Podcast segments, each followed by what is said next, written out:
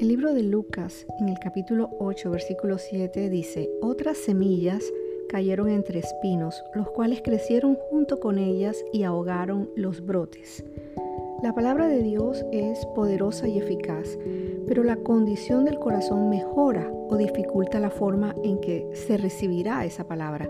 Si la verdad de Dios no está produciendo fruto en nuestras vidas, el problema no está en la semilla, sino en nuestro corazón. Y nuestros corazones deben ser transformados y es importante rodearte de gente de fe, leer la Biblia, congregarte. Pero si nuestros corazones no se vuelven tiernos y receptivos, no veremos los resultados espirituales que Dios desea en nosotros.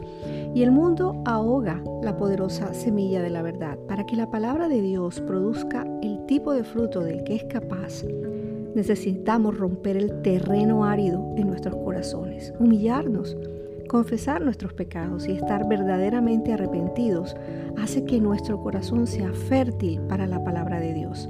El libro de Jeremías en el capítulo 4 versículo 3 dice, pasen el arado por el terreno endurecido de sus corazones, no desperdicien la buena semilla entre los espinos. Y la gente en los días de Jeremías se permitía mantener endurecidos sus corazones.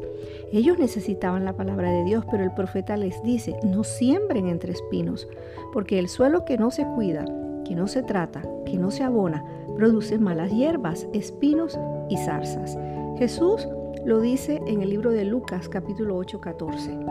Las semillas que cayeron entre los espinos representan a los que oyen el mensaje, pero muy pronto el mensaje queda desplazado por las preocupaciones, las riquezas y los placeres de esta vida. Así que nunca crecen hasta la madurez. Y el agricultor sabe que debe preparar el terreno antes de plantar la semilla. Cuando, cuando labras la tierra, sabes que has roto la compactación del suelo y eso ayuda a eliminar las malas hierbas e incorpora cultivos para aumentar la fertilidad del suelo. Eso es de la manera natural.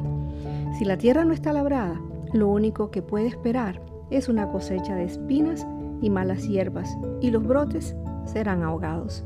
No permitas que el brote sea ahogado.